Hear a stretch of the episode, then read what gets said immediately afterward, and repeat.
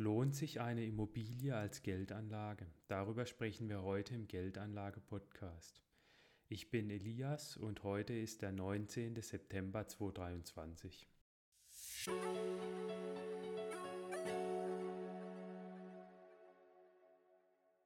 Immobilien sind eine der beliebtesten Geldanlagen der Deutschen. Rund die Hälfte der Privathaushalte besitzt ein Haus und jeder siebte Haushalt vermietet Immobilien. Zum Vergleich, nur etwa 15 Prozent besitzen Aktien. Man könnte also denken, dass sich Immobilien besonders als Geldanlage lohnen. Doch stimmt es? Noch eins vorweg, bevor es losgeht. Ich spreche jetzt heute nicht über die 50% Selbstnutzer. Die Frage, ob ich lieber zur Miete wohne oder ähm, ein Eigenheim kaufe, ist letztendlich auch immer eine Lebensstilfrage. Und ja, da spielt die subjektive Präferenz eine Rolle und die, die Frage kann man letztendlich nicht wirklich aus rein finanzieller Sicht beantworten. Aber bei einer Kapitalanlage, bei einer Mietimmobilie geht es ja letztendlich nur darum, Geld damit zu verdienen. Und die Frage kann man dann, denke ich, schon eher rein wissenschaftlich objektiv beantworten. Deshalb geht es eben einzig darum, lohnt sich eine Mietimmobilie. Und meine Meinung dazu ist eben, eine Immobilie lohnt sich nicht, weil die Nachteile die Vorteile überwiegen. Ich werde jetzt mal kurz die Vorteile nennen und dann die Nachteile. Also die Vorteile sind meiner Ansicht nach zum einen, der Hauptvorteil ist ähm, das Argument des Zwangssparvertrags. Also wenn ich jetzt eine Immobilie mir kaufe, dann ist die ja meistens kreditfinanziert und das heißt, mir sitzt da eine Bank im Rücken, die eben regelmäßig auch ähm, Geld von mir sehen will, also eine Tilgung, die ich leiste monatlich. Und das heißt, ich bin dazu gezwungen zu sparen und kann muss meinen Konsum einschränken, kann vielleicht nicht so oft in den Urlaub fahren wie jemand, der jetzt zur Miete wohnt. Und das hat natürlich den Vorteil, dass ich dann im Alter tendenziell auch eher mehr Vermögen habe werde, wenn ich sowieso wenig Disziplin habe und normalerweise nicht sparen würde und dann im Alter zum Beispiel weniger von Altersarmut betroffen bin. Also das, glaube ich, ist auch das Hauptargument für eine Immobilie. Zahlen der Bundesbank zeigen auch, dass das Median-Nettovermögen der Mieter viel geringer ist als das Median-Nettovermögen der Eigentümer, also der Immobilieneigentümer. Bei Mietern liegt es bei 16.000 Euro und bei Eigentümern ohne Hypothek bei 396.000 Euro. Bei Eigentümern mit Hypothek sogar 326.000 Euro, also ein wen bisschen weniger, 326.000 Euro. Das zweite Argument, was auch für die Immobilie spricht, ist, dass Wertzugewinne nach zehn Jahren steuerfrei sind. Bei Aktien hingegen zahle ich 25% Abgeltungssteuer, auch noch Soli und eventuell Kirchensteuer. Da liege ich dann letztendlich bei 26,375 bis knapp 28 Prozent Steuerbelastung. Allerdings sollte man da auch nicht ähm, zu sehr, finde ich, drauf bauen, auf den Steuervorteil, weil das natürlich sein kann, dass sowas auch künftig abgeschafft wird. Gerade ähm, ein Immobilieninvestment dauert ja normalerweise über 30 Jahre wenn ich jetzt Eigenheimbesitzer bin, bis ich den Kredit abbezahlt habe und mir wirklich selbst die Immobilie gehört. Und ja, von dem her ähm, ist es schon möglich, dass die Steuerfreiheit vielleicht auch irgendwann abgeschafft wird. Zum Beispiel fordern die Grünen auch in ihrem Bundestagswahlprogramm aus dem Jahr 2021 ähm, die Abschaffung der Steuerfreiheit von Veräußerungsgewinnen bei Immobilien und auch bei Edelmetallen. Der dritte Punkt, der für die Immobilie spricht, ist, dass man eine zusätzliche Diversifikation hat, weil eine Immobilie eben nicht zwangsläufig sich so entwickeln muss wie ein Aktienportfolio oder wie Rohstoffpreisen. Und das kann mir natürlich noch zusätzliche Stabilität geben, meinem Vermögen. Mieteinnahme kann ich womöglich auch in Krisenzeit erzielen, wenn die Mieterqualität stimmt und auch die Lage der Immobilie gut ist. Und deswegen ist eine Immobilie, könnte man sagen, so eine Art Sachwertanleihe. Also ich habe einen Wert, den ich jederzeit auch verkaufen kann, der auch tatsächlich durch ja, einen realer Wert, durch einen Sachwert ähm, dargestellt wird, im Gegensatz zu einer Anleihe, die ja nur Fremdkapital ist, wo ich nur ein Rückzahlungsversprechen habe. Und ich habe auch regelmäßige Zahlungen eben, also die Miete, die ich regelmäßig bekomme. Also vom Charakter her wie eine Anleihe, aber halt ein Sachwert gleichzeitig. Das letzte Argument, was auch noch für Immobilie spricht, ist das besondere Lebensgefühl, das man vielleicht auch aus einer Mietimmobilie ziehen kann weil ich eben ähm, jederzeit dann vielleicht auch entscheiden kann, mich in meine Mietimmobilie zurückzuziehen und sie selbst zu bewohnen, das vielleicht eine gewisse Sicherheit gibt. da man auch weiß, ähm, selbst wenn der Mietvertrag gekündigt wird oder die Miete stark erhöht wird, stehe ich nicht unbedingt im Regen.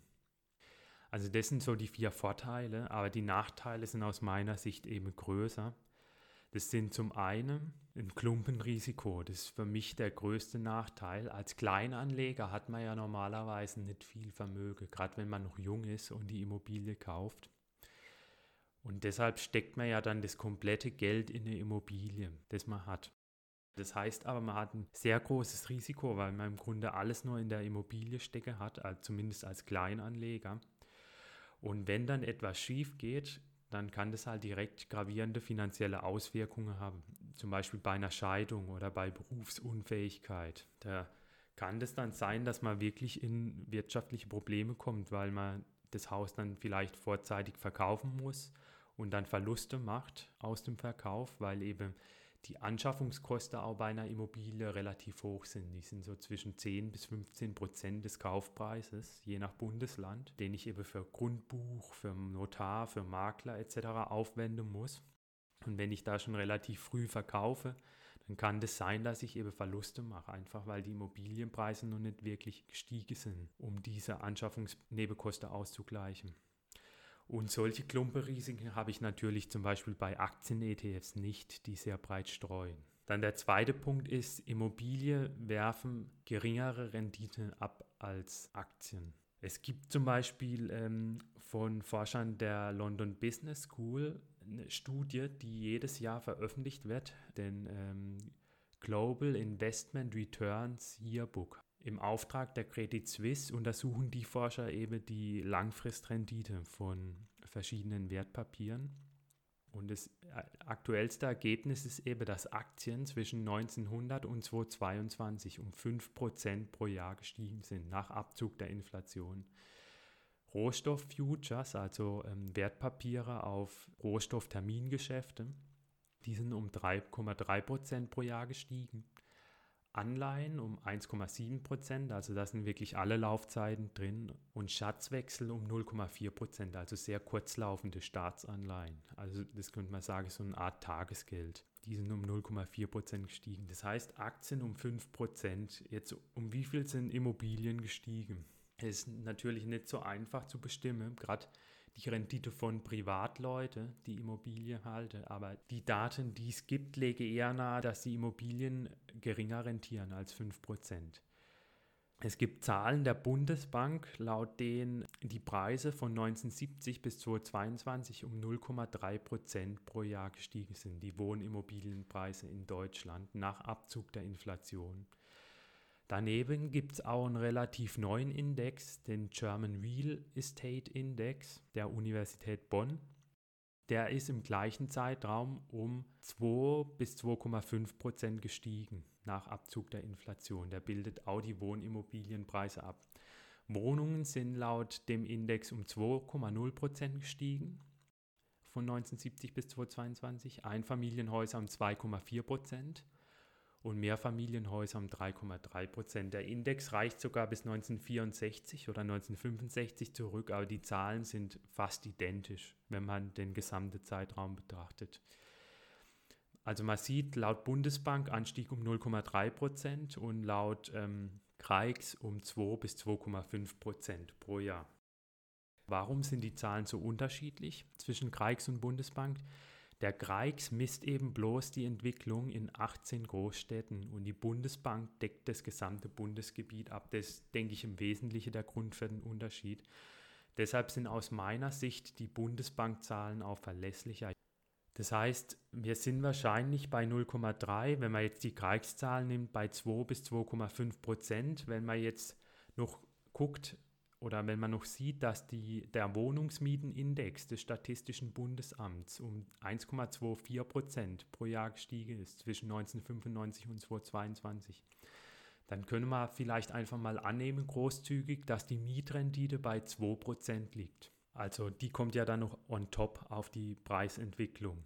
Das heißt, wir haben dann ähm, 2% noch Mietrendite und nehmen wir mal auch großzügig an, dass die Instandhaltungskosten nur bei 1% pro Jahr liegen. Ich glaube, realistischerweise würden die eher bei 1,5 oder 2% pro Jahr liegen. Dann können wir uns ja ausrechnen, wenn wir jetzt die Kreikszahlen nehmen, da waren wir ja bei 2 bis 2,5% Preisanstieg, plus die 2% Immobilienrendite sind wir bei 4 bis 4,5 und dann minus die 1% Instandhaltungskosten sind wir bei 3 bis 3,5%. Bei den Bundesbankzahlen wären wir bei 1,3% pro Jahr. Das heißt, am Ende wird die Immobilienrendite vielleicht bei 1,5 bis 3,5% pro Jahr liegen. Wobei ich denke, dass die eher im Bereich von 1,5% liegen wird, eher weiter unten. Es gibt auch eine Studie des DIW, das ist ein Forschungsinstitut aus Berlin, das größte Wirtschaftsforschungsinstitut in Deutschland. Und die hat im Jahr 2014 eben auch die Immobilienrendite untersucht, die private Vermieter einfahren. Und die untersuchten Daten von 2010 bis 2012. Und die kamen zum Ergebnis, dass die Nominalrendite von privaten Vermietern nach Steuern, Finanzierung und Betriebskosten bei 3% liegt. Wenn man da jetzt nochmal 2% Inflation abzieht, das ist ungefähr das, wo die Inflationsrate langfristig lag, liegt man auch wieder bei 1% langfristige Immobilienrendite. Die Forscher schreiben dazu zu ihren Ergebnissen, Gemessen an den Renditen, die man in der Vergangenheit für relativ sichere Finanzanlagen erzielen konnte, sind die hier ermittelten Renditen privater Immobilieninvestitionen relativ gering berücksichtigt man das höhere Risiko und den individuellen Bewirtschaftungsaufwand, den Privatinvestoren mit Immobilien haben. So lagen die Umlaufrenditen für Anleihen oder Zinssätze für Terminanlagen in den Nullerjahren bis 2008 auf einem Niveau von 3 bis 4 Prozent. Also die Forscher sagen hier praktisch, die Immobilienrenditen sind eigentlich relativ niedrig, wenn man mal berücksichtigt, wie viel Aufwand auch so eine Immobilie einem privaten Vermieter verursacht. Da muss sich ja auch um die Belange der Mieter kümmern und die Immobilien Schuss halten. Und wenn man dann mal vergleicht, dass ähm, ja, Anleihen ähm, oder auch Festgeld schon bei drei bis vier Prozent lagen und die Immobilie nur bei drei Prozent, dann ist es relativ wenig. Also fassen wir das zusammen. Immobilienrendite liegt laut DIW bei 1%, laut der Bundesbank bei 1,3% und laut den Kreikszahlen bei 3 bis 3,5%. Wenn man eben dann noch die anderen Berechnungen anstellt, die ich jetzt gerade erläutert habe. Zur Erinnerung, Aktien lagen bei 5%, das heißt Immobilien rentieren wahrscheinlich langfristig deutlich geringer. So, jetzt zum dritten Argument, warum eine Immobilie sich nicht lohnt als Geldanlage. Eine Immobilie ist wenig liquide. Also Aktien kann ich ja direkt börsentäglich verkaufen bei einer Immobilie kann das Monate dauern, bis ich die verkauft habe. Das heißt, bei einer Immobilie habe ich ein sehr illiquides Investment und normalerweise ist es ja so, wenn etwas illiquide ist, wenn ich dann nicht sofort an mein Geld rankomme, dann rentiert es normalerweise noch höher als ein anderes Investment. Das heißt, normalerweise müsste die Immobilie eher noch besser rentieren als zum Beispiel Aktien. Genauso wie zum Beispiel ein Festgeld auf der Bank höher rentiert als ein Tagesgeld. Und was man dann auch noch bei Immobilien hat, man hat relativ hohe Verkaufsnebenkosten auch wieder, wenn man zum Beispiel wieder einen Makler mit dem Verkauf beauftragt. Bei Aktien oder Wertpapieren sind die Verkaufsnebenkosten sehr gering, die Spreads an der Börse oder die Depotgebühren im Vergleich. Das nächste Gegenargument bei Immobilien ist, die Leute nehmen oft an, dass die Immobilienpreise relativ stabil sind und deshalb Immobilien ein relativ sicheres Investment sind, aber das ist eben auch ein Irrtum. Immobilienpreise können auch beträchtlich schwanken. Man kann die Schwankungen halt nur nicht so direkt im Internet beobachten wie jetzt bei Aktien. Das heißt jetzt aber nicht, dass Immobilien deshalb weniger schwanken. Also laut den Zahlen der Bundesbank betrug der maximale Preisrückgang bei Immobilien nach Abzug der Inflation 31 Prozent zwar von 1995 bis 2010. In dem Zeitraum sind die Immobilienpreise durchgehend gefallen. Der Vermögensberater Gerd Kommer schreibt daher in einem Blogartikel, Wohnimmobilienpreise können crashen, genauso wie Aktien. Bei Immobilien vollzieht sich ein Crash jedoch typischerweise langsamer als bei Aktien und wird oft wegen dieser Langsamkeit nicht als Crash wahrgenommen. Der nächste Nachteil von Immobilien ist das politische Risiko. Bei Immobilien ist die Gefahr von Mietregulierungen immer hoch. In vielen Gebieten oder in vielen Regionen ist die Mietsteigerung auf 15 Prozent alle drei Jahre gedeckelt. Also das sind ungefähr ja, so 4 Prozent müssen das sein pro Jahr. Man kann damit schon die Inflation ausgleichen, je nachdem, wie hoch sie eben im Moment ist. Im Moment vielleicht nicht, aber auf lange Sicht so vielleicht schon, aber auch nicht sehr um sehr viel und äh, man kann da die Miete auch nicht beliebig steigern. Zudem ist das Problem eben auch, dass gerade wenn jetzt eine große Krise ist oder eine starke Inflation, dass äh, der Staat sich dann einfach entscheiden könnte, die Mietpreise auch zu deckeln oder die äh, Preisanstiege noch weiter zu bremsen. Es gab ja auch im Februar 2023 der Vorstoß der Grüne, ähm, die sich eben für eine stärkere Regulierung der Indexmietverträge im Bundestag stark gemacht haben. Also Indexmietverträge sind Mietverträge, bei denen die Miete genau mit der Inflation steigt, mit der Inflationsrate. Und der Grund ist einfach, warum da die ähm, Miete stärker reguliert werden. Politiker sehen eben Mieter als Bedürftiger an, als sozial Bedürftiger, als ähm, Vermieter. Und ich glaube, das wird sich auch zukünftig nicht ändern. Und deshalb ist eben immer die Gefahr, dass da Mieten gedeckelt werden. Gerade wenn jetzt äh, eine sehr hohe Inflation zum Beispiel da ist oder eine andere Krise. Das nächste Problem ist dann auch die Gefahr von weiteren Sanierungsvorschriften, einfach aufgrund der Klimapolitik, die die Staaten verfolgen. Die dritte Gefahr ist auch die Gefahr von Enteignungen. Da sind ja Immobilien auch besonders anfällig, ganz einfach, weil die sehr immobil sind und auch leicht zugänglich für den Staat. Und da auch sehr viel zu holen ist, weil ähm, die Deutschen sehr viel Immobilie besitzen. Das heißt, bei Immobilien unterliegt man eher einem größeren politischen Risiko. Bei Aktien hat man zumindest den Vorteil, dass die Preise oft auch in Krisen einbrechen und wenn dann Vermögenssteuern erhoben werden, ist die Steuerbasis womöglich dann relativ gering, einfach weil die Aktien im Moment dann weniger gerade wert sind. Der sechste Punkt ist dann auch, dass man fragliche Wertentwicklungsaussichten bei Immobilien hat aufgrund der demografischen Entwicklung. Es wird einfach künftig weniger Nachfrage nach Wohnraum geben, weil es weniger Menschen in Deutschland geben wird, voraussichtlich. Olaf Scholz erwartet zwar bis 2070 90 Millionen Einwohner in Deutschland, aber das ist natürlich keineswegs sicher, dass die Bevölkerung ähm, so, um so viel wachsen wird. Das hängt natürlich von der weiteren Migrationspolitik ab. Und es ist keineswegs sicher, dass wir weiterhin so hohe Einwanderung haben werden. Je nachdem kann es ja auch sein, dass die öffentliche Stimmung kippt und die Leute dann fordern, ähm, dass die Grenze geschlossen werden oder dass die Einwanderung zumindest deutlich begrenzt wird und dann deutlich weniger Menschen reinkommen und dann eben doch die Nachfrage sinkt. Ich habe dazu auch mal für eine Recherche den Immobilienökonom Roman Witkowski angefragt. Der hat eine Doktorarbeit geschrieben, in der er die Wohnimmobilienpreisentwicklung bis 2060 geschätzt hat in Deutschland. Und Witkowski antwortete mir per E-Mail am 11. August auf eine Presseanfrage dann folgendes. Die Frage von mir war, kann Masseneinwanderung auf lange Sicht, mindestens 10 bis 30 Jahre, die realen Immobilienpreise zumindest stabil halten oder ist der demografische Rückgang der Bevölkerung so massiv, dass auf jeden Fall mit im Schnitt rückläufigen Preisen zu rechnen ist? Antwort Witkowski, eine per Saldo positive Zuwanderung aus dem Ausland wirkt sich immer positiv auf die Immobilienmärkte aus. Positiv bedeutet, dass durch eine stärkere Nachfrage auch die Preisentwicklung gestützt wird. Eine seriöse Prognose darüber, wie lange die aktuell über dem historischen Mittel liegende Zuwanderung auf dem heutigen Niveau verbleibt, ist indes nicht möglich. Ebenso ist heute nicht absehbar, wie viele der durch Krisen, wie zum Beispiel den Krieg in der Ukraine, zur Migration gezwungenen Menschen auch langfristig in Deutschland bleiben werden. Daher ist die Antwort auf die Frage ein recht unspezifisches, es kommt darauf an. Wenn die Zuwanderung stark genug ausfällt, um den prognostizierten Bevölkerungsrückgang zu kompensieren, dann wird sie auch einen Rückgang der Immobiliennachfrage und damit der Preise verhindern können. Letztlich kommt es auf das Ausmaß dieser beiden gegenläufigen Tendenzen an.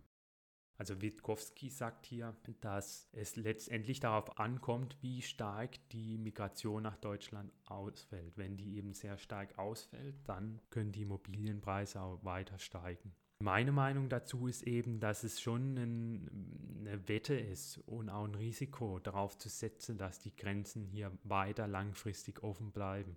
Das kann sicherlich jetzt niemand für 10 Jahre oder 20 oder noch länger voraussagen. Und so lange muss man ja bei so einem Investment immer mit einplanen. Und was noch dazu kommt, ist ja auch, dass die Preise sich in der Vergangenheit, jetzt in den letzten zwölf Jahren oder zehn Jahren, sehr stark entwickelt haben. Und allein deswegen ist es ja schon unwahrscheinlich, dass die Preisentwicklung künftig auch so weitergehen wird. Der siebte Punkt, der auch noch wichtig ist und ein gewichtiger Nachteil aus meiner Sicht, es wird ja oft gesagt, dass ähm, Immobilien ein guter Inflationsschutz sind. Aber historisch gesehen gab es eben auch lange Zeiträume, in denen die Immobilienpreise langsamer gestiegen sind als die Inflationsrate. Wie gesagt, war das zum Beispiel so von 1995 bis 2010. In dem Zeitraum, in den 16 Jahren, sind die Immobilienpreise durchgängig gefallen. Und es hat dann insgesamt 24 Jahre gedauert, bis zum Jahr 2018, bis die Immobilienmärkte wieder das reale Preisniveau von 1995 erreicht hatten. Also das heißt, wenn man jetzt sagt, Immobilien sind ein guter Inflationsschutz, dann muss man das schon, ja, also dann, das kann man aus meiner Sicht so nicht sagen, sondern können womöglich schon manchmal vor Inflation schützen, aber auch nicht immer. Und zumindest nicht immer über kurze Zeiträume, wenn dann vielleicht eher über lange Zeiträume. Über lange Zeiträume habe ich das ja auch geschafft, das haben wir ja gesehen an den Zahlen der Bundesbank. Preisanstieg von 0,3 Prozent nach Abzug der Inflation. Man sieht es auch an dem Jahr 2022, dass Immobilien in der kurzen Frist nicht immer vor Inflation schützen. Also im Dezember 2022 waren die Preise um 8,6 Prozent höher als im Dezember 2021. Die sind um 8,6 Prozent laut Verbraucherpreisindex des Statistischen Bundesamts gestiegen. Und die Immobilienpreise sind aber im gleichen Zeitraum laut dem Statistischen Bundesamt um 3,4 Prozent gefallen. Das heißt, real sind die Immobilienpreise um 12 Prozent gesunken. Das heißt, Immobilien schützen offenbar nicht immer vor Inflation, wie auch das Jahr 2022 zeigt. Und die Ursachen waren dann zum einen natürlich die steigende Inflation, wodurch die Immobiliennachfrage zurückgegangen ist, zum anderen aber auch die EZB-Zinserhöhungen im Zuge der Inflation. Also die EZB wollte ja durch die Zinserhöhungen die Inflation bekämpfen und hat dann ja, die Zinse eben seit Anfang 2022 erhöht oder Mitte 2022 war es, meine ich, ja. Und ähm, die Bauzinsen sind deshalb dann sehr stark innerhalb von wenigen Monaten gestiegen. Die waren zuvor noch Anfang 2022 unter 1% und sind dann bis auf 4% gestiegen. Und das hat natürlich dann auch Immobilienfinanzierungen teuer gemacht, weil man jetzt plötzlich für Immobilienkredite statt einem Prozent fast vier Prozent bezahlen musste. Und dadurch ist die Nachfrage natürlich auch deutlich gesunken, vor allem durch Menschen, die ähm, Immobilien als Kapitalanlage nutzen. Das heißt, in einer Inflation ist es auch fraglich, ob Immobilien da immer so gut schützen, gerade wenn dann die Zentralbanken die Zinsen erhöhen. Und wie gesagt, ein weiteres Problem ist dann, wenn die Inflation sehr heftig ist, dann ist die Gefahr gegeben, dass die Mieter einfach gedeckelt wird, weil die Politik sagt, wir schützen jetzt die Mieter. So, jetzt bin ich auch fast durch. Ich habe jetzt noch als letzten Punkt, als Punkt 8, einige Risiken zusammengefasst, die ich jetzt kurz noch nenne. Also da ist zum einen das Baufertigstellungsrisiko. Das heißt, während dem Bau kann auch ein Bauträger insolvent gehen oder Material kann knapp sein und die Immobilie kann dann nicht sofort fertiggestellt werden oder womöglich auch gar nicht im Worst Case. Materialmangel sagen wir ja zum Beispiel auch während der Corona-Krise auf vielen Baustellen. Es gibt auch ein Substanzrisiko bei Immobilien, also durch Verschleiß oder schlechte Bausubstanz, einfach wenn da jetzt nicht eine gute Arbeit geleistet wird während dem Bau und es vielleicht dann aber erst Jahre später wirklich offen zutage tritt. Dann ein Lagerisiko, das aus meiner Sicht wirklich wichtig ist zu nennen. Es heißt ja oft bei Immobilien Lage, Lage, Lage. Also damit ist gemeint, dass die Lage sehr entscheidend ist für den Wert von einer Immobilie. Das Problem ist eben, wenn man jetzt Immobilien als Kapitalanlage nutzt, dann hält man die ja zumindest für zehn Jahre, um auch die Steuerfreiheit nutzen zu können. In dem Zeitraum kann sich die Lage von einer Immobilie auch massiv verschlechtern und ist dann womöglich auch nicht so voraussehbar, wie man vielleicht denkt. Äh, man kann da sicherlich auch im, im Bauamt oder in anderen Behörden Pläne einsehen, was da in den nächsten Jahren geplant ist, aber da können dann natürlich immer wieder ähm, Entscheidungen kommen, ähm, zum Beispiel eine Umgehungsstraße in einem Ort zu bauen, die dann genau in meiner Immobilie durchführt. Oder ein Stadtteil kann sich auch schlecht entwickeln und dann nicht mehr so hip sein und dann kann auch die Nachfrage sinke in dem Ort, weil vielleicht dann in dem Stadtteil nicht mehr die Gutverdiener leben, sondern eher Geringverdiener und die natürlich dann nicht so hohe Preise bezahlen. Es kann natürlich auch passieren, dass zum Beispiel die ganze Region sich schlecht entwickelt, Unternehmen wegziehen und dann weniger Arbeitsplätze in der Region verfügbar sind und dann auch einfach weniger Wohnraumnachfrage da ist. Also das ist einfach schwer, diese Lage zu prognostizieren, die Lageentwicklung über zehn Jahre oder noch länger. Bei einer Kreditfinanzierung gibt es auch noch Risiken. Zum einen das Überschuldungsrisiko, wenn jetzt die Marktpreise zum Beispiel sinken von Immobilien, dann kann es das sein, dass die Bank die Immobilie neu bewertet und dann eine Nachbesicherung fordert. Das heißt, der Kreditnehmer, der Schuldner muss dann noch mehr Eigenkapital einbringen, um eben weiter die Immobilie halten zu können. Falls er nicht in der Lage ist, da mehr Eigenkapital einzuschießen, kann es sein, dass die Bank dann eine Zwangsversteigerung einleitet. Ein anderes Risiko ist auch die, ein Zinserhöhungsrisiko, das man jetzt auch eben sieht. Ähm, die Bauzinsen waren vor zehn Jahren bei 2,4 Prozent. Aktuell sind sie so bei 3,8 Prozent. Das heißt, Immobilienfinanzierungen sind dadurch deutlich teurer geworden. Also die äh, monatliche Rate, die man da jetzt für, für einen Immobilienkredit bezahlen muss, die kann je nachdem schon mehrere hundert Euro höher sein. Und das kann natürlich Haushalte richtig belasten. Und ein weiteres Risiko sind auch Mietausfälle als Vermieter und auch ein Rechtsrisiko bei Mietstreitigkeiten. Also wenn ich da irgendwie mit meinem Mieter in ähm, Streit gerate und ähm, wir das Ganze dann gerichtlich klären, dann verursacht das natürlich auch wieder viel Aufwand und auch Kosten. Und wenn ich da nicht versichert bin, ja, dann kann das je nachdem sogar richtig teuer werden. Und die Versicherung kostet ja normalerweise auch wieder Geld. Und zuletzt, was natürlich auch noch zu nennen ist, ist der Verwaltungsaufwand bei einer Immobilie. Also was da ja in die ganzen Rechnungen, die ich jetzt vorher auch zur Immobilienrendite genannt habe, nicht einfließt, ist ja der ganze Aufwand, den ich als Vermieter habe. Ich muss mich ja ständig um die Belange der Mieter kümmern. Ich muss gucken, dass die Immobilie in Schuss bleibt. Und das sind ja auch alles ähm, nicht nur Kosten, die ich habe, sondern auch viel Zeit, die mir da verloren geht. Und wenn ich die jetzt noch berechnen wird mit einem normalen Gehalt und das noch einrechnen wird, also ich glaube, da wird die Immobilienrendite schon ziemlich gering ausfallen im Vergleich zur Aktienrendite. Also fassen wir das mal zusammen. Aus meiner Sicht lohnt sich eine Immobilie als Kapitalanlage für Privatanleger zumindest nicht. Damit will ich jetzt auch nicht die Immobilie schlecht machen. Also wer, wie gesagt, als Selbstnutzer eine Immobilie nutzen will, der soll das natürlich machen, wenn der auch wirklich den Traum hat, eine eigene Immobilie zu besitzen und weiß, er wohnt auch dauerhaft in dem Ort. Aber wer jetzt wirklich mit dem Gedanke spielt, die Immobilie nur als Kapitalanlage zu nutzen und zu vermieten, der soll das sich doch nochmal gründlich überlegen. Und das sage im Übrigen auch nicht nur ich, sondern auch der Finanzprofessor Raimund Maurer von der Frankfurter Goethe-Universität. Professor Maurer antwortete mir am 5. Mai 2023 auf eine Presseanfrage folgendes.